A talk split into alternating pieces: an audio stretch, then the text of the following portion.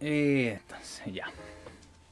Sean todos bienvenidos a una edición, a nuestra segunda edición de eh, La Acción del Ser.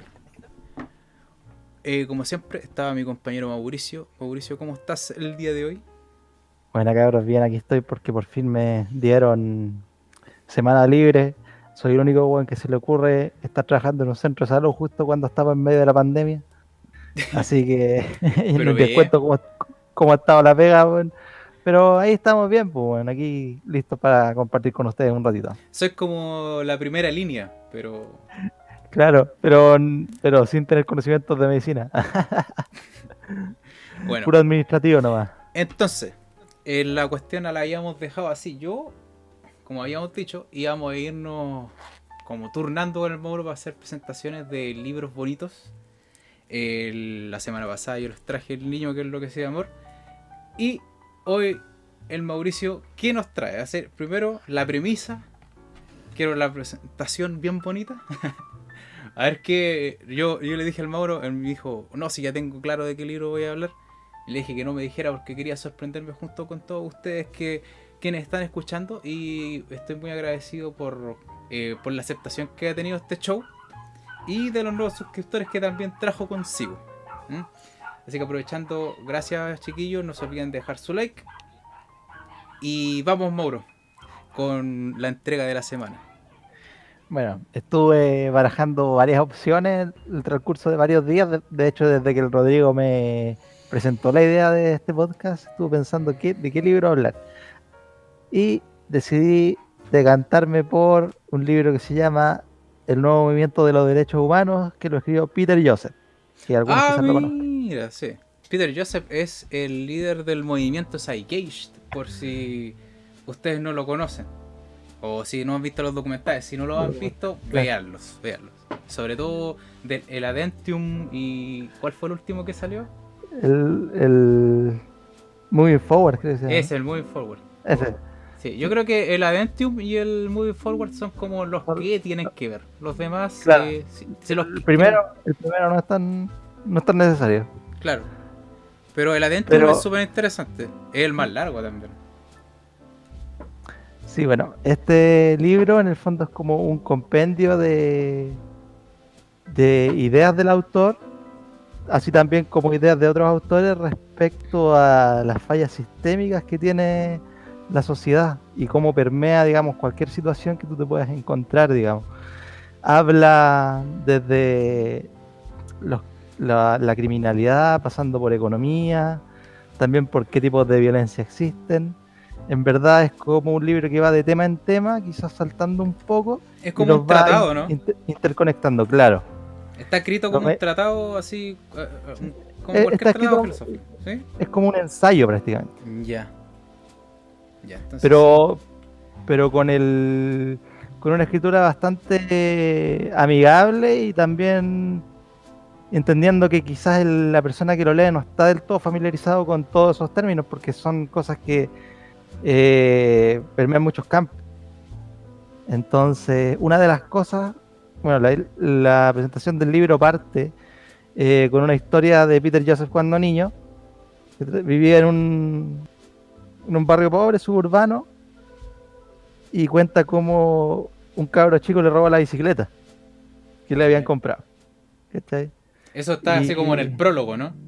Claro, es como el capítulo 1. Como en la historia como que ocupa para saltar, digamos, a los otros temas.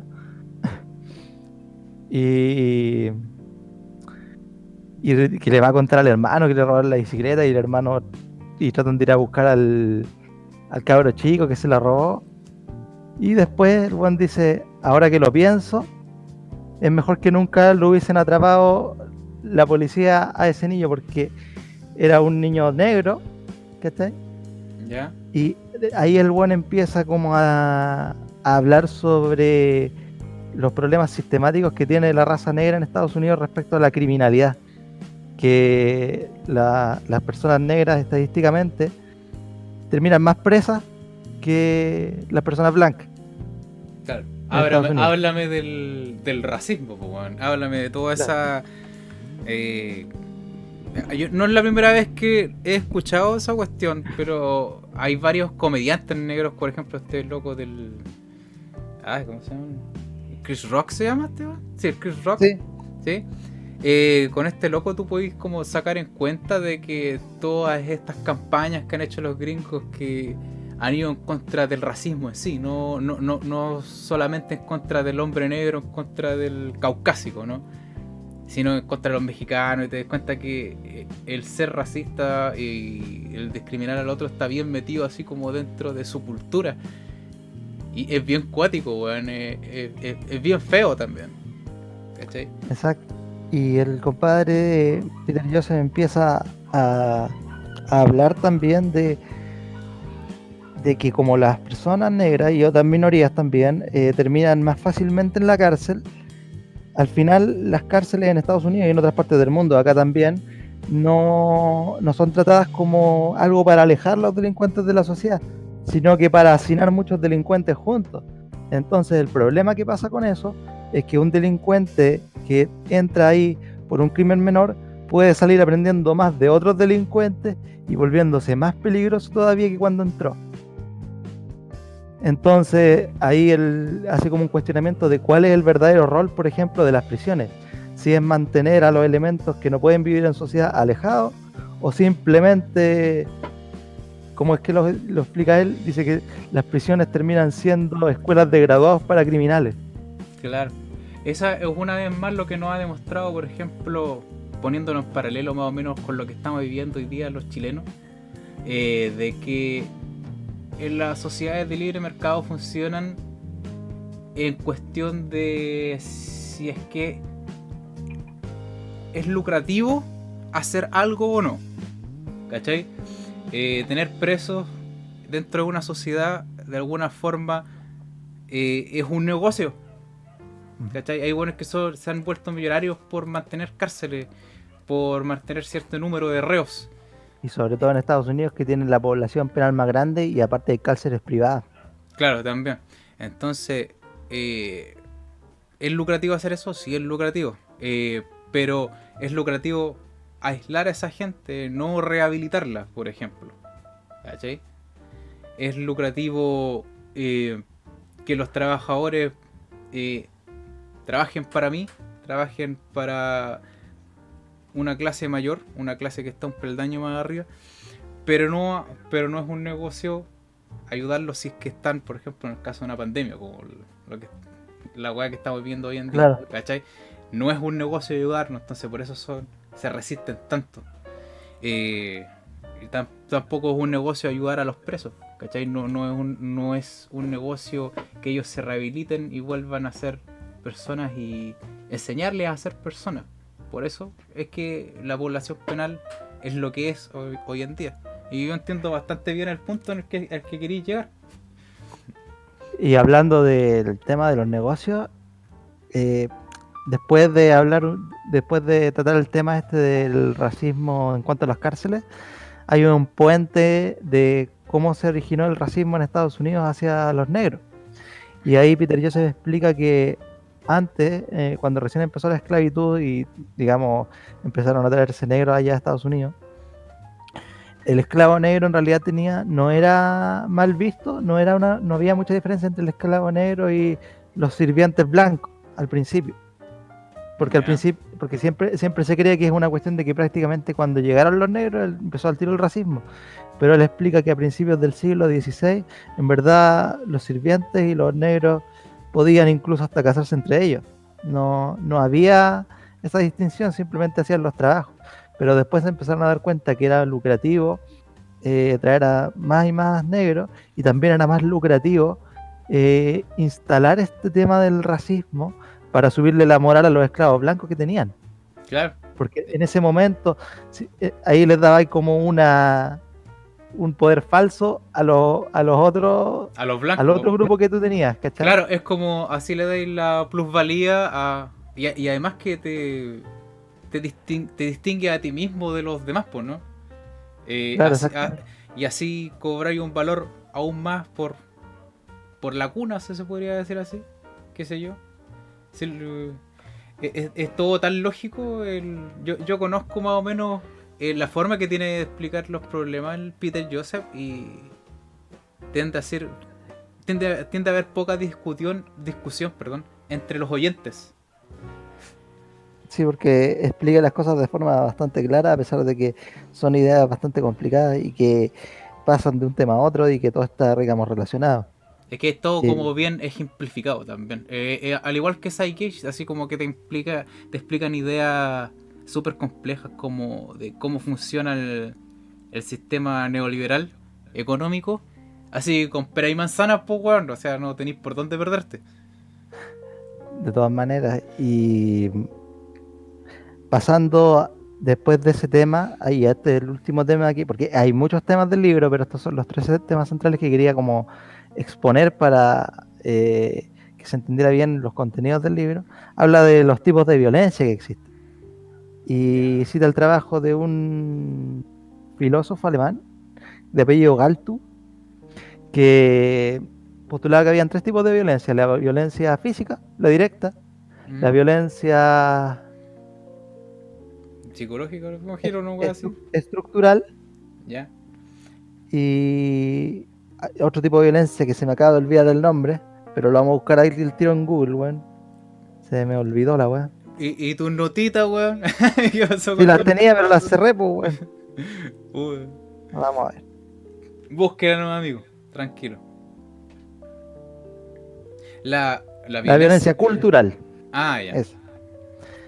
En el fondo, bueno, la violencia directa es cuando ejercís violencia, Pues va y le pegáis una patada los hocico a un huevo.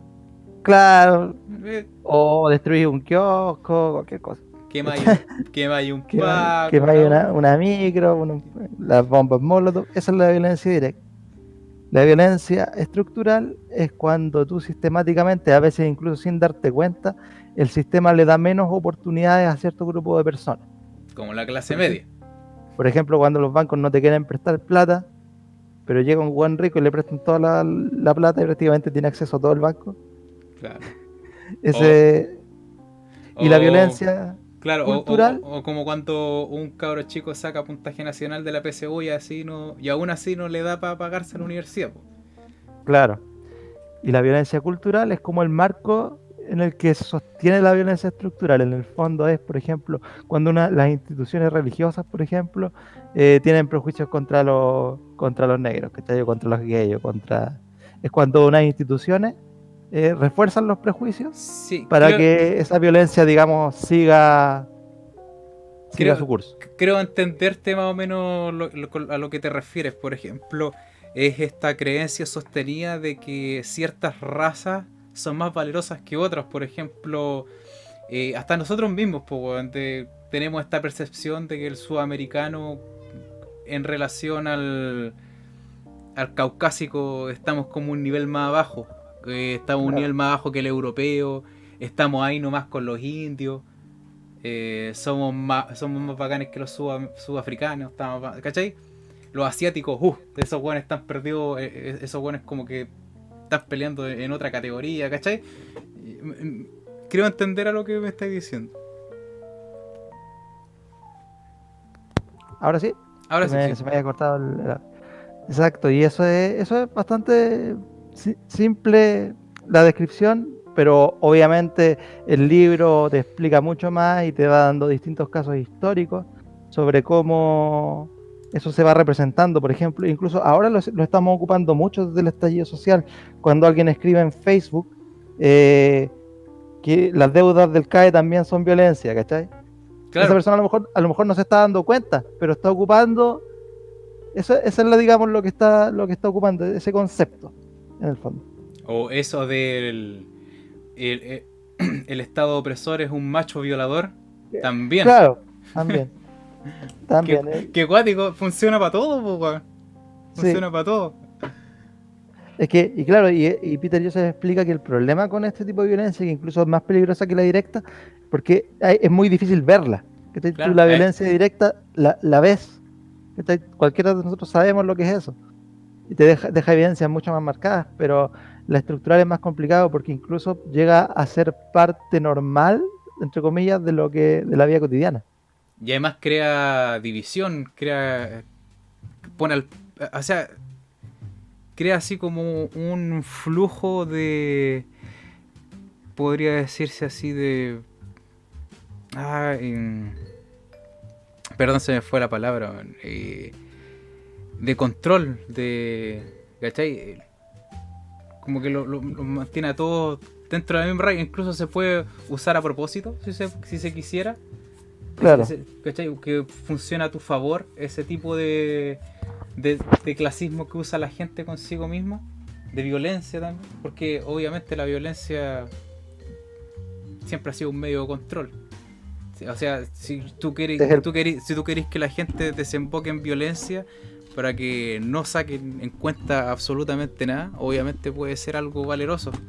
De hecho, la mayoría, todo el tipo de violencia, y la mayoría de los casos la violencia es un medio de control. La única, la única forma en la que la violencia no es un medio de control es cuando tú, por ejemplo, estás atrapado en un bosque y te ataca un animal salvaje y para sobrevivir tenés que ser violento. Claro. Y además que además me tinca también de que esto también puede ser un medio de control si, por ejemplo, eh, así que la, gente se vuelva incoherente y se empiecen a, pisar la cola entre ellos, ¿no? Por ejemplo, esta weá de que eh, ah, eh, a nadie le gusta la PSU, por ejemplo, de que obviamente ya la van a cambiar la weá. Quizás porque chucha la van a cambiar. Pero decía, ah, PSU culea, una weá clasista hace que el país y los dueños se sigan manteniendo los mismos, pero después eh, van a decirle, ah, el Paco culeado, soy terrible longi, sacaste 200 puntos en la PSU, ¿cachai? Claro. Que te disparáis en la pata. Es como, claro, pues, le estáis dando relevancia a lo que supuestamente no tendría que ser relevante para nadie.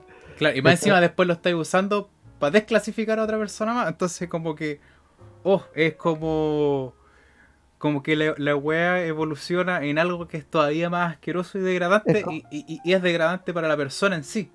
De hecho, otro, otro, ejemplo que lo vi en internet hoy día, que eh, había una tipa escribiendo eh, que la cuarentena era un privilegio de clase.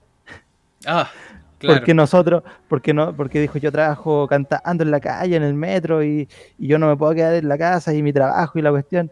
Y resulta que ese mismo tipo de persona antes estaba cuando la gente decía, oye, no queméis los supermercados, que le estáis haciendo daño al trabajo a la gente, decía, oye, pero tenéis que tenéis que arreglártela nomás, pues mala suerte si pusiste un café, no sé, pues justo... Justo al lado del supermercado, claro. Y, es un pequeño, es una, es una pequeña empresa, pues, ¿cachai?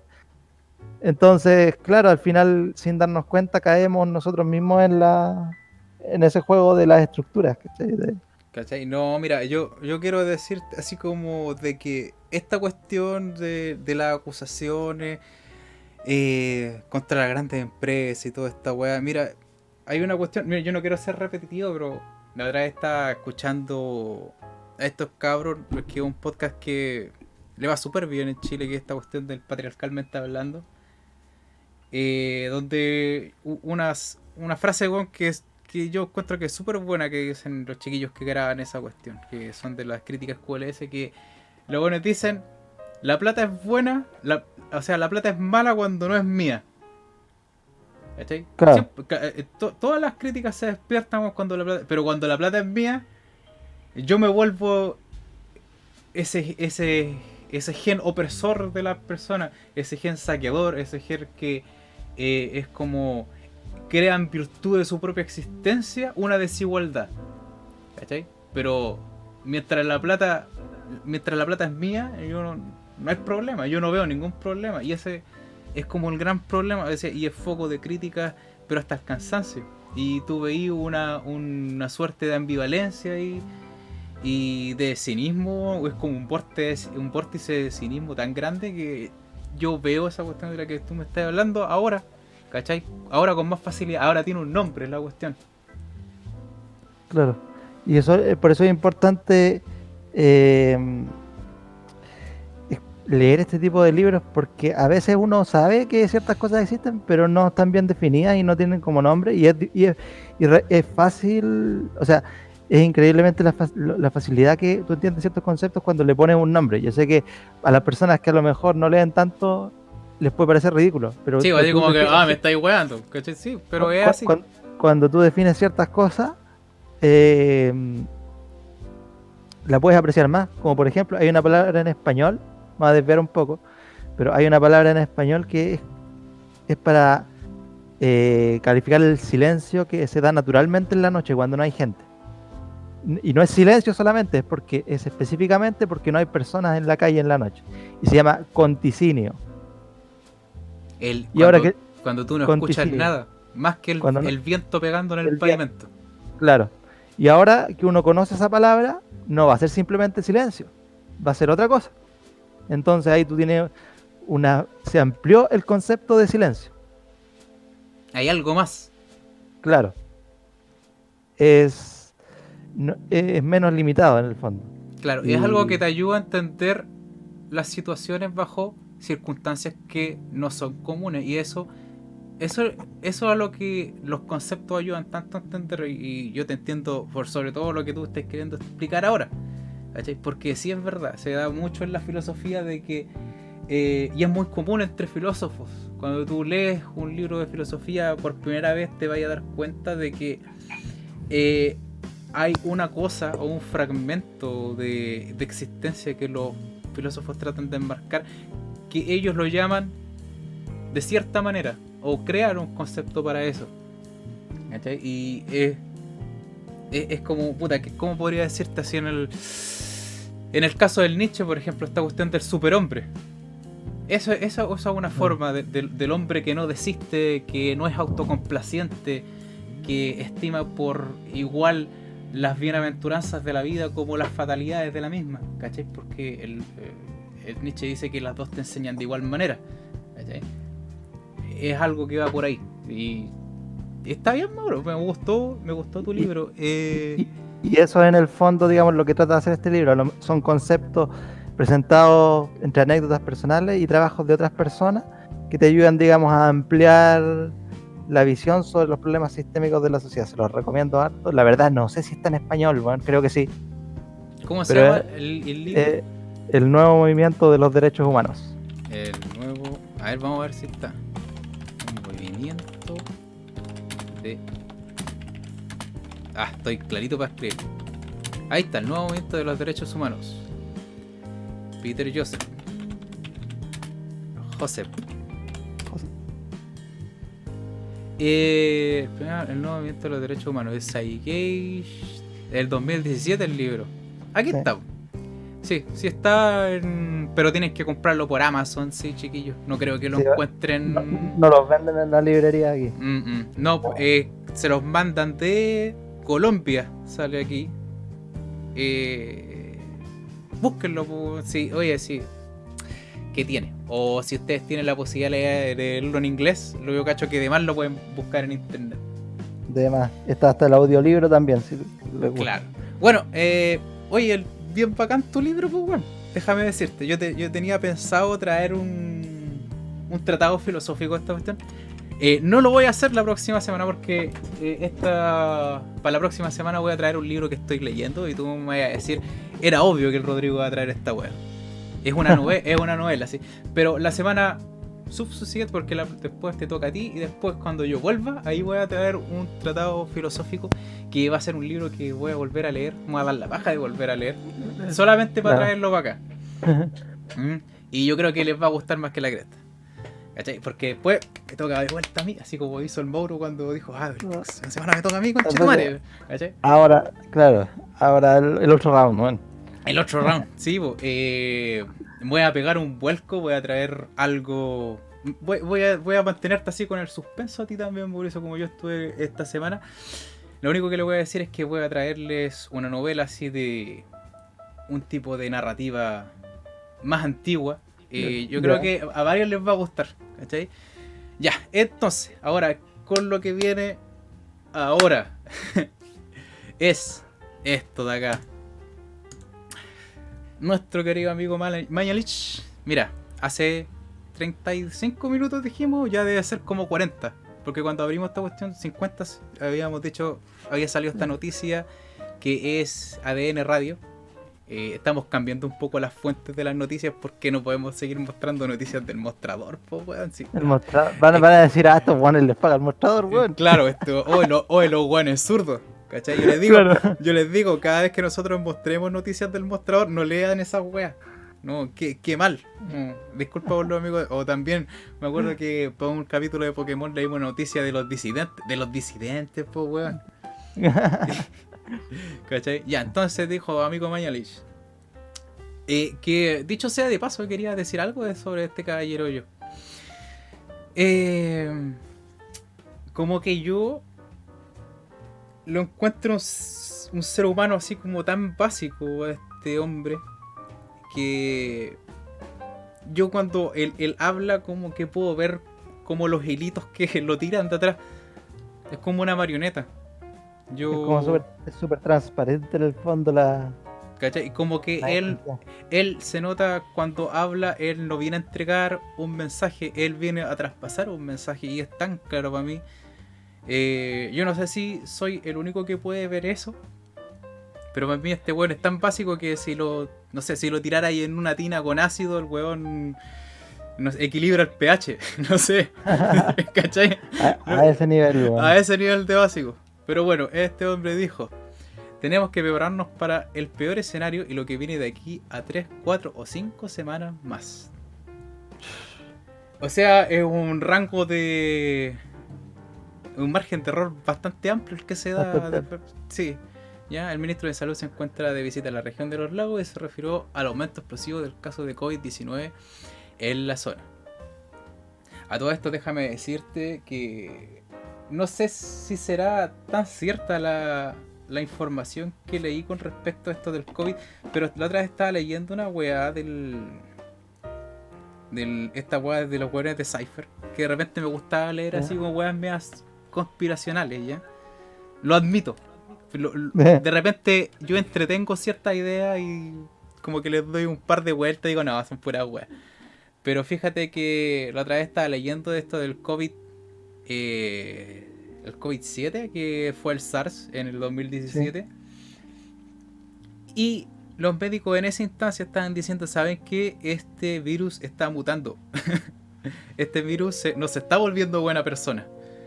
Pero eh, como el SARS ya se estaba yendo, le retiraron los fondos y los buenos no pudieron seguir la investigación y eh, eso mismo había un, bueno, el periodista decía que probablemente esa mutación fue lo que generó este nuevo este nuevo coronavirus que vuelven cada cierto tiempo.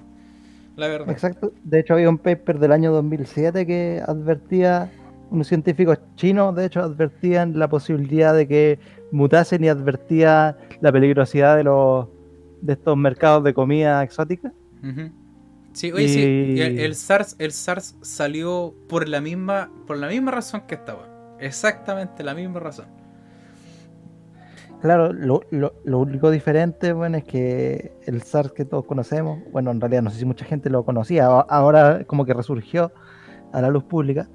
Eh, la única diferencia es que el COVID es un poco es menos mortal, es más contagioso. Sí, es más contagioso, pero menos porque mortal. Si, porque si fuese igual de contagioso y igual de mortal, uh, ahí sí que estaríamos. No, a, ti, por ejemplo, en el 2017, si te da SARS, te tiraste te tiraste, fuiste bueno. No, era, era como el ébola la weá. Bueno, no sé, no sé si tanto. ¿Cachai? No sé si gente se. Se, se mejoró de SARS. Hasta donde yo sé, no, no soy muy entendido. Puede que sí. Pero lo, lo, manejaron de mejor manera. Tenía un porcentaje de letalidad más alta. Y a mí, lo, a mí lo que me sorprende de estas declaraciones es que tenemos, dice, tenemos que prepararnos para lo peor, pero resulta que sus medidas no son Claro. No, no coinciden con esa preocupación que te está queriendo transmitir. Ay, aquí, esta es la parte de la conversación es que, eh, por ejemplo, yo ya, ya, estoy un poco chato así de escuchar ya, de que, oh, gobierno culiado que no declara cuarentena y la wea. ¿Cachai? Yo, mira, eh, vi esa cuestión de, los, de las cinco comunas que le declararon cuarentena general y mucha gente ha estado eh, diciendo que, oh, es la cuarentena de los ricos y la wea. Y yo lo encuentro como bien tirado de las mechas porque yo digo, esta gente ha ido para Providencia. ¿Cachai? Ha ido para, no sé, para Barrio Bulnes, creo que se llama. Ah, e- e- esa weá, ¿encuentran ustedes que es como. ¿Es cuica? Ay, weón, eh, no, no No, sé. no- Es que, es, es que, es que, claro, son comunas que en algún momento fueron, como entre comillas, mucho más cuicas de lo que son ahora y tienen como ese, digamos, estigma, pero en realidad hay de todo. ¿Cachai? Yo, por ejemplo, yo sé, oh, Pitacura, la weá, pero eh, acuérdense también que hay poblaciones callampas allá, por chiquillos, también. ¿Cachai? O sea, yo encuentro que está bien, está bien lo que hizo. No sé si lo habrá hecho el mañana y yo a este weón no le doy ningún Un crédito. ningún crédito por nada bueno que haya hecho. Y, y asimismo soy consecuente, no le doy crédito por nada malo que ha hecho. ¿Cachai? Porque para mí ese weón es, un, es una careta, no, es, es- es una máscara que anda Ah. dando vueltas y anda arrastrando los elásticos por todos lados. Eh, eh, pero yo encuentro que está bien, como una primera medida, sí, está bien.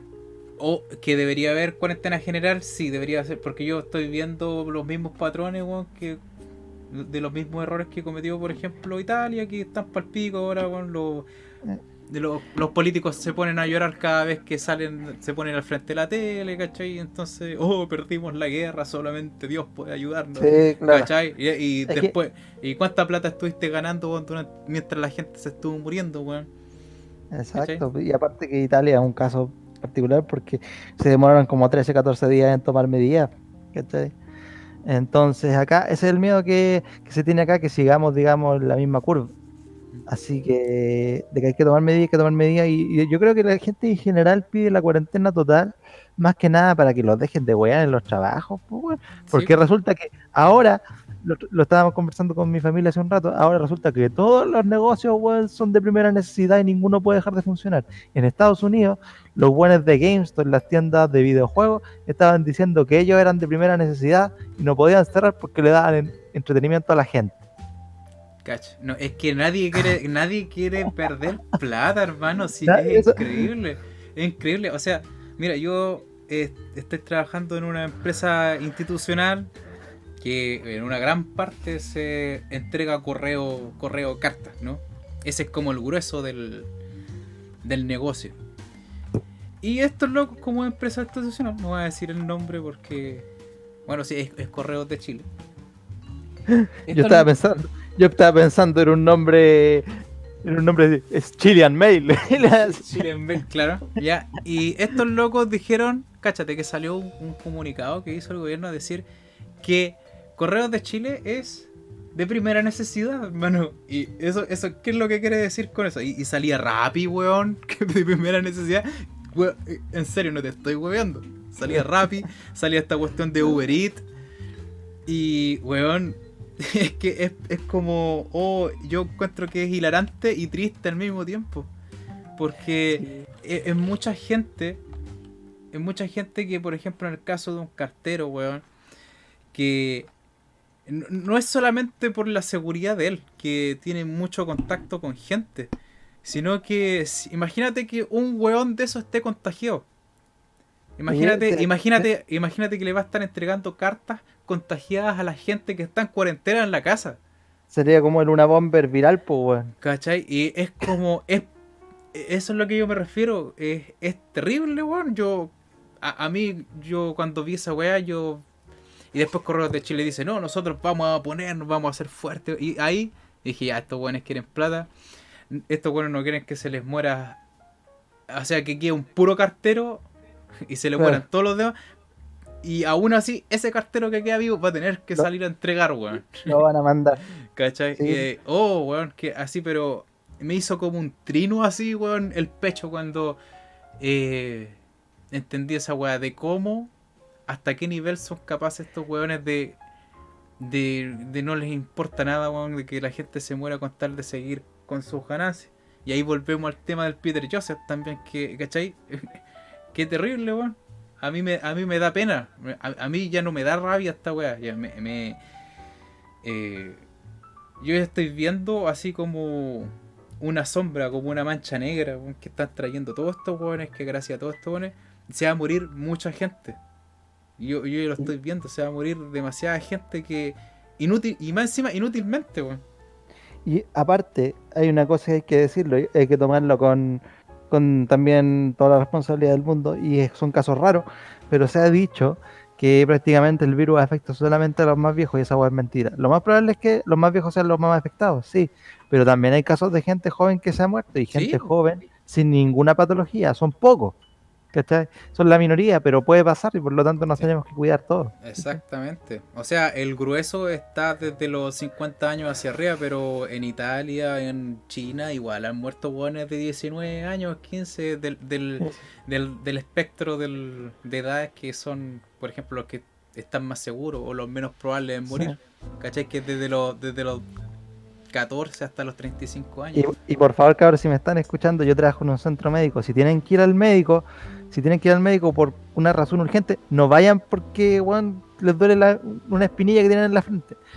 Eh, no podemos sobrecargar esta weá. Y si van y es urgente, vayan, tratan de ir solos, no lleven a más gente con ustedes.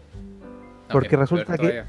Eh, en el centro médico donde yo trabajo tuvimos nuestros primeros casos positivos de coronavirus y era una cabra que era fue, se le ocurrió ir con el pololo y con la mamá se andaba ahí besuqueando con el pololo por los pasillos del centro médico y resulta que dio positivo de coronavirus ahora está infectado él el pololo y la mamá Tonta hueona.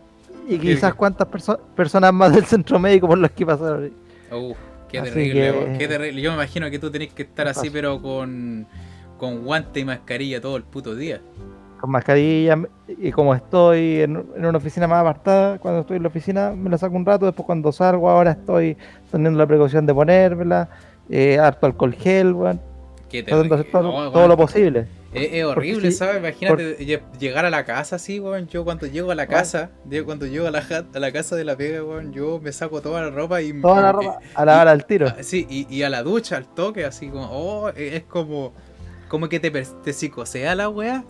Sí. Es, es horrible esa sensación así como de que tú veis como una mancha verde en tus manos, así, ah, cuidado, weón, qué horror. A mí me pasa, a mí me pasa que antes yo no me daba cuenta lo harto que me rascaba los ojos porque debo tener alguna alergia, no sé, weón, pero ahora que no me puedo tocar la cara, weón, es como, weón, qué, qué increíble como ciertos pequeños cambios, weón, hacen Sí. tanta diferencia. Oh, yo ahora recién así como me acordé que tengo que cor- recortarme un poco la barba también porque como que pica la weá y de repente digo, oh, no te voy a rascar. Ya vamos a terminar de leer esta noticia, curiosa, se me estaba alargando mucho. Dice, el ministro de Salud, Jaime Mañalich, el Jaime Títere Mañalich, realizó este lunes una vista en la ciudad de una visita en la, per- en la ciudad de Puerto Montt para dar cuenta de las medidas que se tomarán en la zona con el fin de enfrentar el explosivo aumento de casos positivos de COVID-19.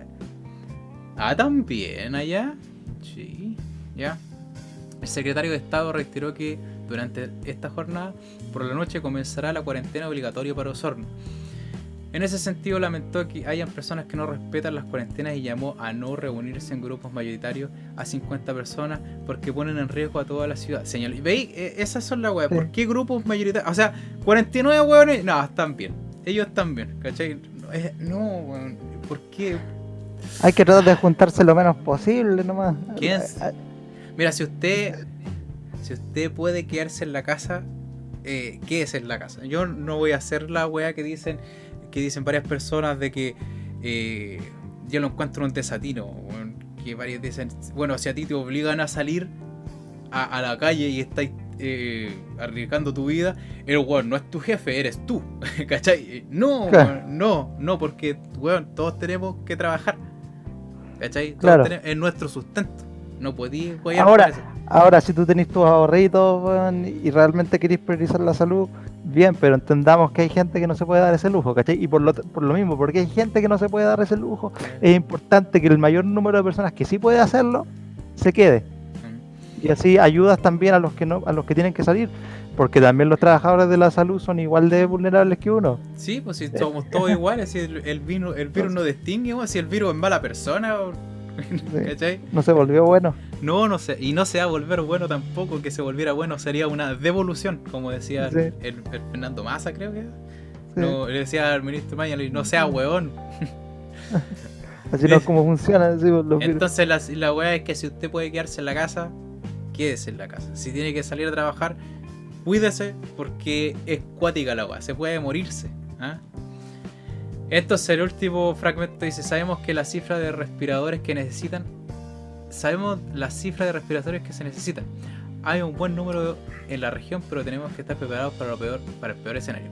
Y eso significa que tenemos que traer más respiradores y montar más unidades de tratamiento intensivo para lo que viene de aquí a 3, 4, 5 semanas. Calculó Es que eh, el peluche mañana. hay una cosa que yo, yo creo que esta es una de las razones por las que él lo dice. Este es un dato que a lo mejor no maneja mucha gente. Estadísticamente, un cuarto de las personas que terminan en ventilación mecánica mueren, sí o sí. Sí, Y ahora debemos tener, no sé cuántos eran pacientes en ventilación mecánica, como 60 por ahí. claro. Entonces, va a haber un colapso del sistema de salud, pero increíble si esta cuestión sigue así. No, y la otra yo estaba leyendo una wea, madre de un epidemiólogo que decía que el, el pic no va a ser en abril, weón, que va a ser en junio. Y que si seguimos así sin tomar medidas, el loco estimó más de 100.000 contagiados, conchetumare. Y dije, oh, es, que, es, que se viene, es, weón. que, es que se viene el invierno, pues, ¿cachai? Más y el- encima. el invierno no se trata de, de que el bicho sea más fuerte en invierno, lo que pasa es que en invierno ten- tendemos a quedarnos más encerrados y estar en, en grupos de personas todos más juntos, ¿cachai? Entonces el, el factor de contagio es más grande y esa weá de que el bicho eh, no resiste el calor, no resiste el frío, toda esa weá son mentiras, weón. resiste todas las temperaturas, así que hay que tomar todas las precauciones. Ah, culiao. Ya, vamos, Ya. Vamos, vamos a terminar con la nota positiva mejor. Cabros, cuídense. Yo sé que vamos, yo sé que vamos a sobrevivir esto. Yo no sé, weón. Eh, no me atrevo a decir como una una fecha, así como estimar más o menos de cuánto sea, se vaya a terminar esta cuestión y podamos salir a la calle como antes. Eh, gente habla del próximo año. Eh, gente dice que vamos a tener que esperar los 18 meses que se van a demorar en, en traer la vacuna, ¿cachai? Porque creo que los chinos también van a tener que ir con medidas para que no haya un rebrote, porque, uff, papá, si es que llega a quedar la cagada de nuevo. Yo no, yo no soy cristiano, pero Dios nos pille confesados, como dice, como dice la pareja de mi ama.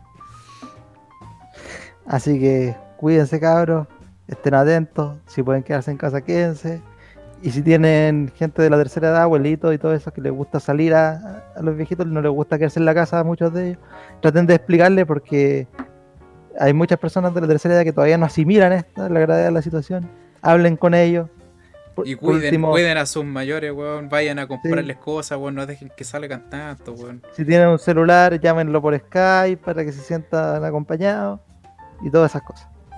Ya, mijos míos. eh, recordarles antes que eh, yo sé que pa- gran parte de los que ven este show son nuevos. eh, vayan y vean nuestro otro material gaming también. Y a los que son del canal y ven esto, weá, espero que les esté gustando este nuevo show. Dejen su like, suscríbase y nos vemos en la próxima edición, pues chiquillos. Nos vemos, Mauricio. Vamos cabros, cuídense. Hasta luego.